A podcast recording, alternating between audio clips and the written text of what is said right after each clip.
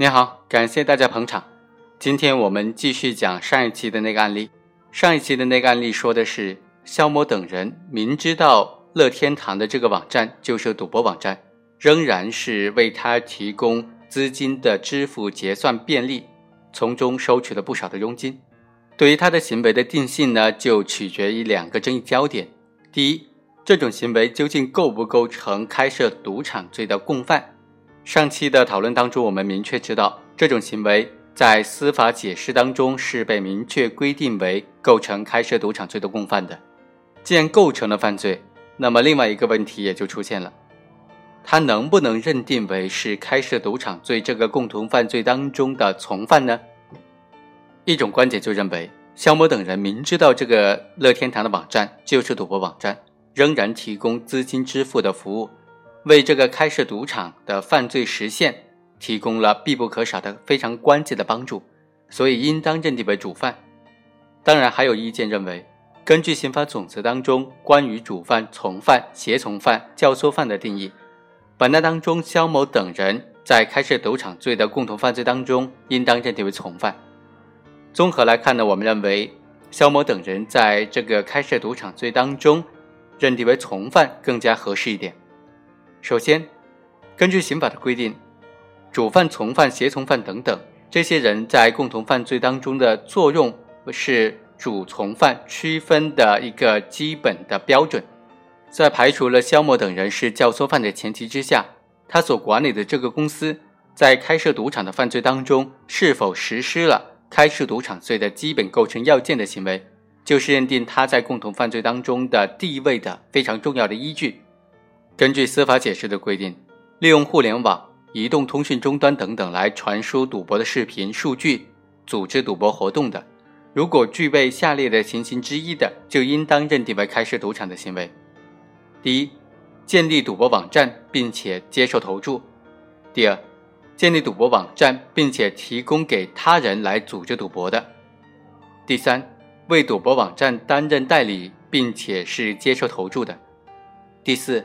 参与赌博网站利润分成的这个公司为赌博网站提供的这种资金收支的服务的行为，当然就不属于司法解释所规定的上述四种情形之一了。也就是说，这个公司肖某等人的行为并没有实施开设赌场最基本构成要件的行为。所以，我们认为，从具体的行为特征来看，肖某等人开设的公司为赌博网站提供的资金支付结算业务。对于赌博网站的开设只起到了辅助的作用。其次，这个公司和乐天堂网站是相互独立的两个公司，乐天堂网站的盈亏情况和肖某等人的公司之间没有直接的利害关系。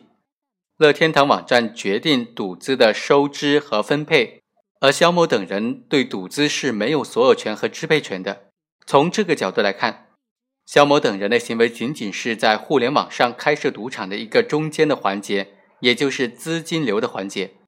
他这种行为在共同犯罪当中体现的作用，就认定为是次要的和辅助的作用，应当认定为从犯。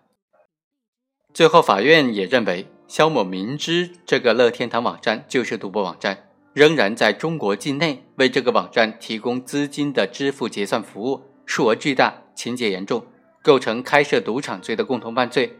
但是肖某是起的帮助的作用，因此认定为从犯。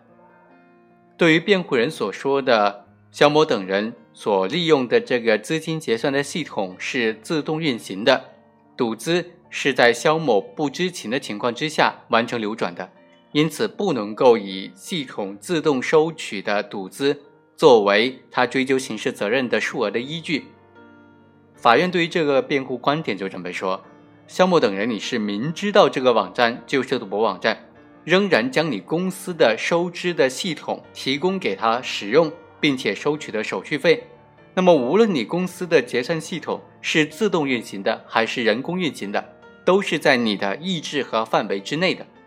也就包括在你的概括的故意当中。所以这个收支系统所收取的全部的金额。都应当认定为肖某等人为该赌博网站提供的资金支付服务帮助收取赌资的数额。